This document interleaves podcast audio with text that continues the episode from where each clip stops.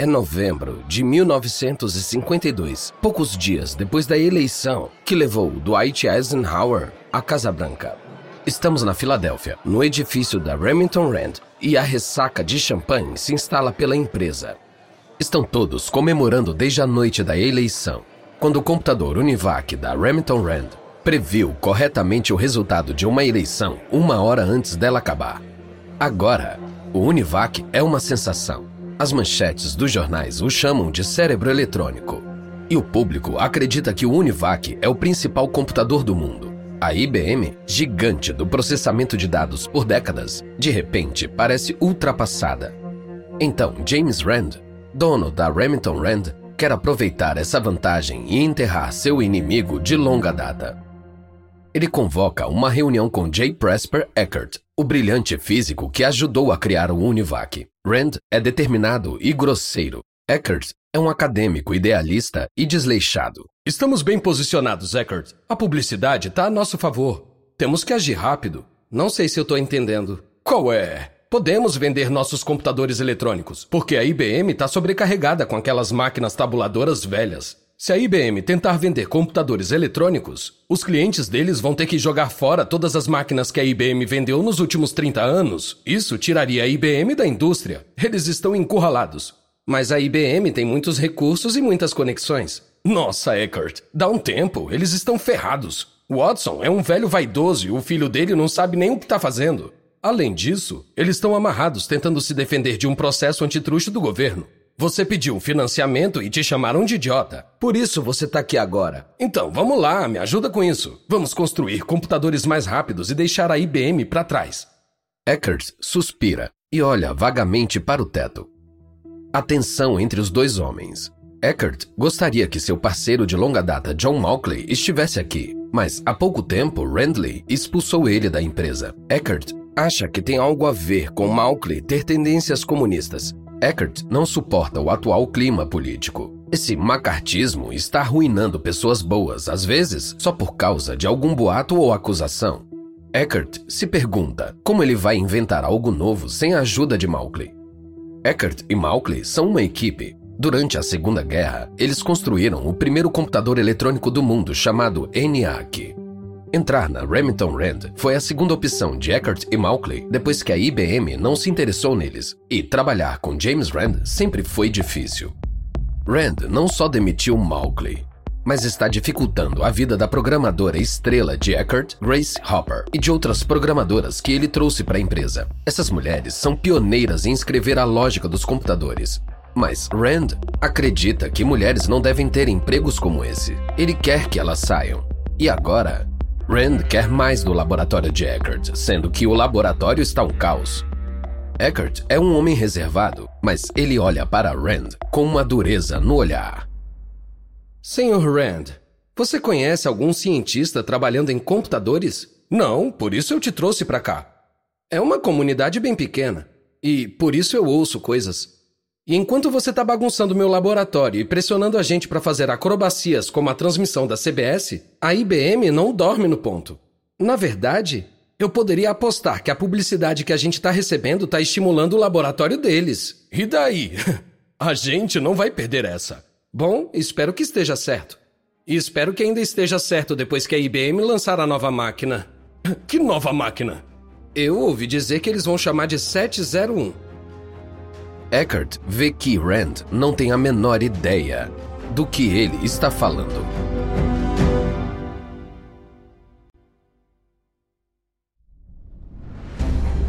Da Wondery. Este é o Guerras Comerciais. Eu sou Lucas Soledade.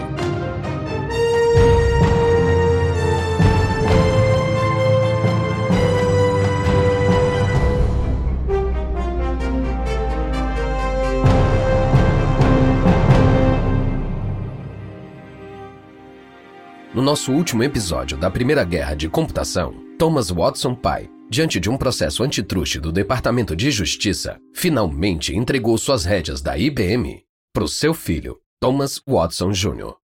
Watson pai viu o processo como uma ameaça ao seu legado, mas seu filho viu como uma oportunidade de finalmente fazer o que seu pai resistiu por anos: modernizar a empresa. Você está ouvindo o episódio 4 Abdicação. Thomas Watson Jr. rapidamente reúne os principais engenheiros da IBM em uma sala de conferências. O pai dele dirigiu a IBM por quase 40 anos e agora ele está no comando. Ok, acho que todos estão aqui. Eu não preciso nem dizer que a IBM foi constrangida pela Remington Rand e pelo Univac. Sabem o que é constrangedor? Clientes ligando e perguntando quando vamos ter um Univac. E não quando vamos ter um computador eletrônico da IBM. Eles falam quando vamos ter um Univac. A sala irrompe em uma conversa preocupada. Watson Jr. levanta a mão para pedir silêncio. No passado, meu pai não se preocupava muito com a velocidade do mercado. A gente impulsionava a tecnologia no nosso ritmo. Era mais importante projetar e testar todas as máquinas novas para não dar nada errado quando eram instaladas para um cliente. Nossos gerentes de fábrica projetaram meticulosamente um processo eficiente de fabricação de novas máquinas. E tudo isso levou tempo. Um dos engenheiros mais jovens, que ainda não tinha visto o temperamento explosivo de Watson Jr., solta: Podemos bater o Univac? Tom Watson Jr. se controla. Ele odeia ser interrompido e poderia explodir com esse rapaz. Mas ele tem algo a fazer. Sim. Na verdade, não temos escolha. Temos que bater o Univac. Então, nossas regras têm que mudar. Velocidade de mercado é tudo. A gente vai improvisar quando for preciso. Não vamos poder testar tudo até a morte. A gente vai ocupar todos os espaços disponíveis para a gente poder trabalhar todas as partes da máquina em paralelo. Estamos colocando todos os recursos da empresa no nosso novo computador, o 701, e a gente vai lançar no mercado em meses, não anos. Ele para. Os funcionários olham para ele em um silêncio atordoado. Isso é muito diferente de como as coisas eram feitas antes. Eles estão sentados nervosos e imóveis, esperando. Agora, o temperamento de Watson explode. Por que estão sentados aqui? Vamos trabalhar! Tom Watson Jr. sabe que a IBM tem algo que nenhum concorrente pode igualar. Ao longo das décadas, os Watsons construíram uma poderosa cultura corporativa. Algo dessa cultura é um pouco peculiar para pessoas de fora. A IBM tem seu slogan Pense em todas as fábricas e escritórios. Seus funcionários não podem beber, e são coagidos a usarem ternos engomados e camisas brancas. Nos grandes encontros, os funcionários cantam músicas da empresa, como Ever Onward. A IBM é algo como um culto empresarial, mas isso torna seus funcionários extremamente dedicados à empresa. Se forem ameaçados por um concorrente, os funcionários de todos os níveis da IBM vão responder. Eles vão trabalhar como loucos para ajudar a empresa, que se tornou suas vidas. A equipe de design do 701 não acha o espaço que precisa dentro da IBM, então começa a trabalhar no terceiro andar de uma fábrica de gravadas. Às vezes vaza alcatrão do telhado e respinga nos desenhos de engenharia. Os engenheiros limpam e continuam trabalhando. Em um ponto, a equipe fica presa, tentando descobrir uma forma de fazer algo chamado interruptor a vácuo na unidade de fita da nova máquina. Um engenheiro dirige até uma loja e compra calças de látex feita para bebês, e seu grupo corta elas para usar nos interruptores. A equipe abandona orçamentos e cronogramas que antes eram parte da vida nos laboratórios. O 701 vai ser fabricado em Poughkeepsie, Nova York. O gerente da fábrica reúne sua equipe para projetar o processo. Ele dá conselhos que nunca teriam sido dados na IBM antes. É a primeira linha de montagem de computadores do mundo. Eu não posso dizer como fazer isso, mas eu sei que os clientes vão vir nos visitar. Então temos que fazer parecer que sabemos como construir computadores. Tom Watson Jr. passa todas as manhãs de segunda-feira com a equipe de design e avança com 701. Quanto mais a equipe se conecta, mais se parece com a nova IBM. A IBM de Watson Jr. Seu pai fica em segundo plano, focado no negócio de máquinas de cartões perfurados que, afinal, podem não ser o futuro, mas ainda produzem dinheiro dentro da empresa. A equipe da IBM prepara secretamente o 701 no laboratório, então o envia para a sede em Nova York. O piso térreo tem sido a vitrine da IBM para suas tecnologias mais recentes. Enquanto os publicitários da IBM se propõem a vender as utilidades empresariais, os Watsons querem vender ao público geral o encanto do novo computador da IBM. Manhã de 7 de abril de 53.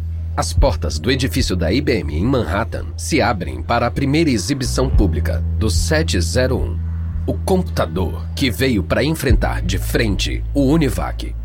O 701 é elegante e é exibido em um cenário de paredes de alumínio e iluminação embutida. Ao contrário de qualquer computador anterior, o 701 está dentro de uma coleção de gabinetes, cada um quase do tamanho de uma geladeira, Lembre-se que este é o menor computador. Para mover modelos anteriores de computadores de um lugar a outro, os engenheiros tinham que desmontar a máquina e reconstruí-la no próximo local.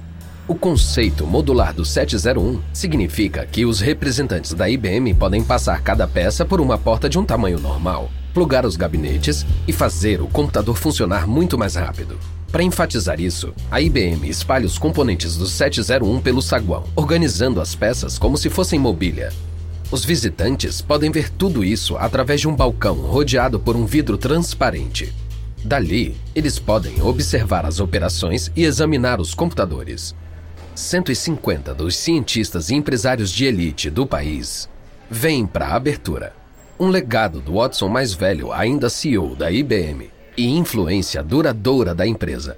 A lista inclui Robert Oppenheimer, que liderou o projeto Manhattan para desenvolver a bomba atômica. Só a presença dele já cria um tumulto. No dia anterior, o governo tinha feito um teste da bomba atômica no deserto de Nevada. Watson pai se dirige aos cientistas reunidos, elogiando-os por suas contribuições à nação. Ele lembra ao público que os computadores são apenas ferramentas. Agora que temos as máquinas, elas não valem nada até que os cientistas usem elas. Me incomoda quando falam sobre o cérebro eletrônico. Isso não existe, nunca vai existir. Essas máquinas têm um pequeno papel e são assistentes dos cientistas que estão buscando respostas rápidas. O único benefício das máquinas é o tempo. E o tempo é importante. Para finalizar o ataque da IBM ao Univac, Watson tem mais um golpe para dar. A equipe da CBS News, a mesma que levou o Univac ao ar durante a eleição, aparece para cobrir a consagração do 701 e a transmite no noticiário da noite. As semanas passam. Os Watsons e a IBM podem sentir os ventos mudando. Enquanto a IBM está ganhando impulso, a Remington Rand começa a ter problemas. Veja, a empresa que James Rand construiu é um conglomerado. Ela fabrica e vende de tudo, desde barbeadores elétricos até sistemas industriais de TV. E James Rand não consegue manter o foco. A Remington Rand tem uma grande organização de vendas, mas um vendedor de máquinas de barbear não consegue vender um Univac. A empresa precisa fabricar tantos tipos diferentes de produtos que não desenvolve a excelência na fabricação de computadores para se equiparar à IBM, e o laboratório de Eckert na Remington Rand é pequeno, subfinanciado e está cercado. A moral afunda. A IBM gasta muito para atrair centenas de engenheiros eletrônicos de universidades e de concorrentes, inclusive roubando alguns da Remington Rand. A Remington Rand pode ter chegado primeiro, mas agora a IBM está agindo muito rápido. Logo após o 701 chegar ao mercado, a IBM anuncia uma máquina mais avançada, o 702. A nova máquina é um salto na frente do Univac. O tipo de tubos a vácuo que a IBM usa pode processar as informações duas vezes mais rápido que os do Univac e são mais confiáveis. Mais ou menos na mesma época, a IBM começa a vender a 650, uma calculadora eletrônica menor. A Remington Rand não tinha resposta para nada disso. Mas, na última análise, a IBM não supera a Remington Rand com tecnologia. A IBM ganha com esse poderoso legado de Watson. Habilidade de vendas. Quando um vendedor do Univac visita um cliente, ele foca nas especificações técnicas, como linhas de atraso de mercúrio e computação decimal versus binária. A terminologia não está ao alcance dos clientes. Quando uma equipe de vendedores da IBM visita um cliente, eles mostram como a instalação de um computador da IBM vai fazer ele ter a folha de pagamento mais rápido, acompanhar melhor as vendas, aumentar a eficiência e economizar dinheiro. Em 1955, a IBM supera a Remington Rand no mercado de computadores. A IBM tem 193 computadores encomendados, enquanto a Remington Rand tem só 65 pedidos. A diferença entre a IBM e seus concorrentes continua aumentando. Recém-chegados à computação como a RCA, Raytheon e a National Cash Register nunca ameaçam a liderança da IBM.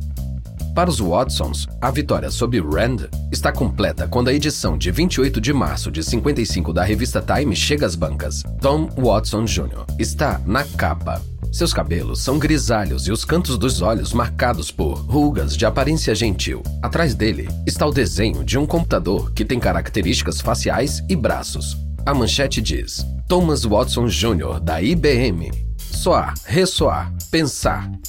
Dentro, a longa história é sobre os computadores da IBM. Todas as fotos são dos Watsons ou da IBM, nenhuma menção a Remington Rand.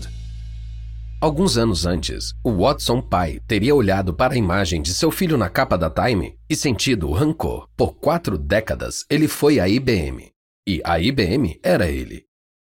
Ele não estava pronto para deixar sua posição para ninguém, nem mesmo ao seu filho.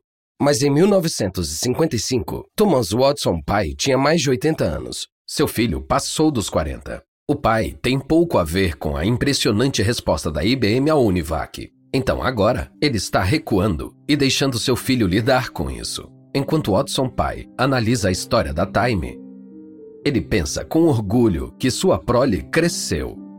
Tanto a IBM quanto Tom Watson Jr. Então, Watson pai pensa: é hora de ir.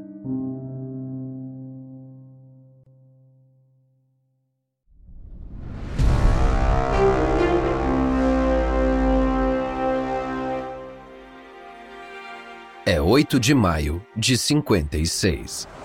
Thomas Watson pai, 82 anos, chega na sede da IBM às 10 e 8 da manhã. Ele chama seu filho, Tom Watson Jr., ao seu escritório. O jovem Watson não sabe o que esperar. Um elogio? Um insulto? Ele fica surpreso quando o pai se levanta para cumprimentá-lo, sorrindo. Tom, vou sair e te digo isso. Quero que você assuma o cargo de executivo-chefe da IBM. Isso significa muito para mim. Acho que é a primeira promoção que eu ganho sem ter que brigar com você. Não tem cerimônia. Nenhuma das pompas do Watson mais velho. Nem sinal de uma discussão entre pai e filho. Tom Watson Jr. fica surpreso com a inesperada sensação de dignidade silenciosa. Um fotógrafo entra e captura o momento. Pai e filho estão na frente de uma estante no escritório de Watson, apertando as mãos timidamente, segurando os dedos um do outro ao invés de apertar as mãos. Watson pai parece velho e ele olha fixamente os olhos do filho como se dissesse: Não acredito que estou fazendo isso. Estou te entregando a minha vida, não estrague tudo. Tom Watson Jr., bonito como uma versão hollywoodiana de um CEO, Olha de volta com calma, seus olhos, dizendo tranquilamente: Confia em mim, pai. Não vou te decepcionar. Duas semanas depois, Watson chega no seu escritório às 10h42 da manhã, para o seu último dia na IBM. Primeiro, ele encontra o filho por 16 minutos. Nos próximos 21 minutos, ele corta o cabelo e faz as unhas no escritório. Às 11h38, ele se reúne com a diretoria da IBM por 40 minutos, depois entra em uma antessala ao lado de seu escritório para tirar um cochilo. À uma e dez da tarde, Watson chega para um almoço no hotel St. Regis, próximo à sede da IBM. Tom Watson Jr. é o anfitrião, e a maioria dos diretores e altos executivos da IBM vem para homenagear seu pai. À tarde, Thomas Watson pai volta brevemente ao escritório Lá, ele coloca o chapéu e sai pela porta do escritório, deixando para trás e para sempre sua velha mesa de madeira, a mobília francesa, as cortinas vermelho escuras e as placas de Pense que o cercaram por anos. Watson pega o elevador até o saguão, onde ele passa pela exibição da máquina 702. Na área de exposição, funcionários tiram os tapetes orientais e a madeira escura que decoravam o saguão desde a década de 30. No lugar, eles estão instalando uma decoração moderna que inclui pisos brancos brilhantes, mesas metálicas e um 702 simples e elegante na parede. O edifício tem a aparência de uma geração moderna.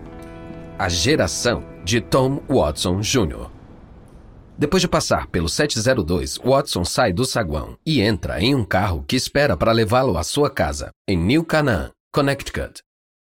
A empresa de Watson agora surge com juventude e espírito. A IBM está destruindo a incipiente indústria de computadores. A empresa está um mês de revelar o Sage, um enorme projeto militar que a IBM pegou da Remington Rand SAGE significa ambiente de solo semiautomático. Ele serve para analisar sinais de radar, para proteger os céus contra aeronaves e mísseis da União Soviética. Afinal, estamos no meio da Guerra Fria. A máquina SAGE é de longe o maior, mais complicado e o computador mais confiável já construído.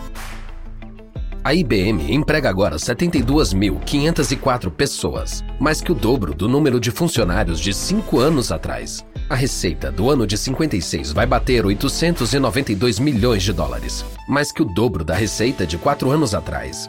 A determinação de Watson Jr. em inovar, alguns diriam apostar. Valeu a pena.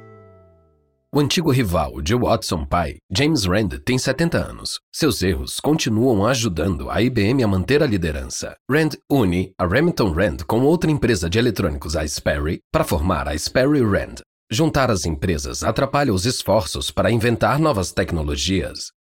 A Remington Rand perde participação no mercado. Por enquanto, as máquinas Univac têm cerca de 10% do mercado de computadores. A IBM tem 70%.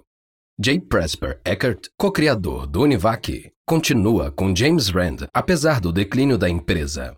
Na verdade, ele fica na Remington Rand por mais 30 anos, passando por fusões e erros de gestão que tornam a empresa quase irrelevante no setor de computação.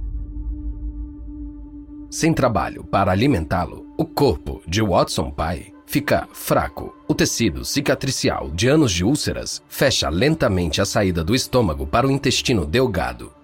Watson sente náuseas constantes, dificultando a alimentação ele perde peso até ficar esquelético. Um ano antes, o médico de Watson disse que uma cirurgia poderia recompor a abertura e prolongar sua vida, mas ele recusou. Ele nunca foi operado e não suporta essa ideia agora.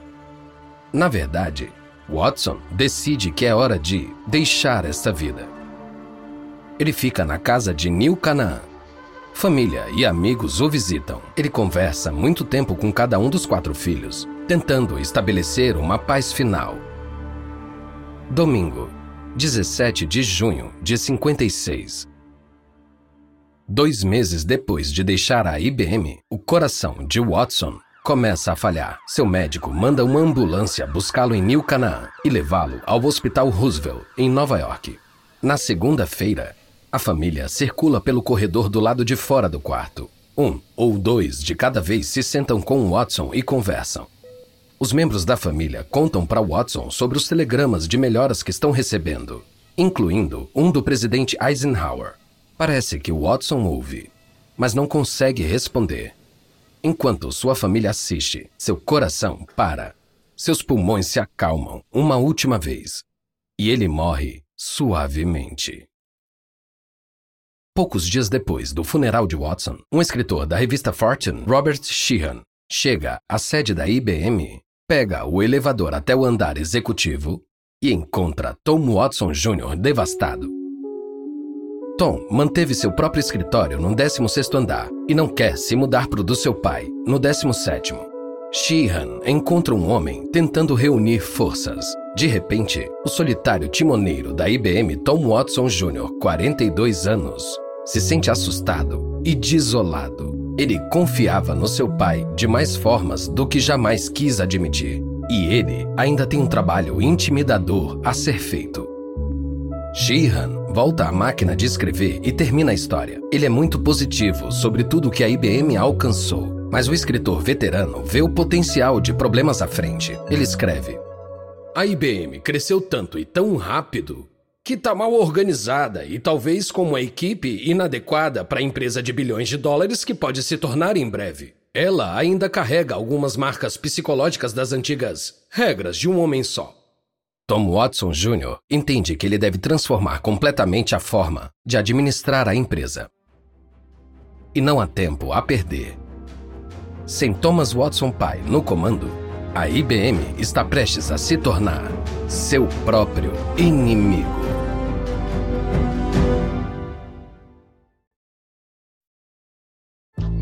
Da Wondery, esse é o Guerras Comerciais. Espero que você tenha gostado desse episódio. E uma nota rápida a respeito das conversas que você ouviu. A gente não sabe exatamente o que foi dito, mas esses diálogos são baseados nas nossas melhores pesquisas. Eu sou Lucas Soledade. Kevin Maine escreveu essa história. Ele é o autor de O Maverick e Sua Máquina, Thomas Watson Sr. e a criação da IBM. Karen Lowe é nossa produtora sênior e editora. Design de som original por Bay Area Sound.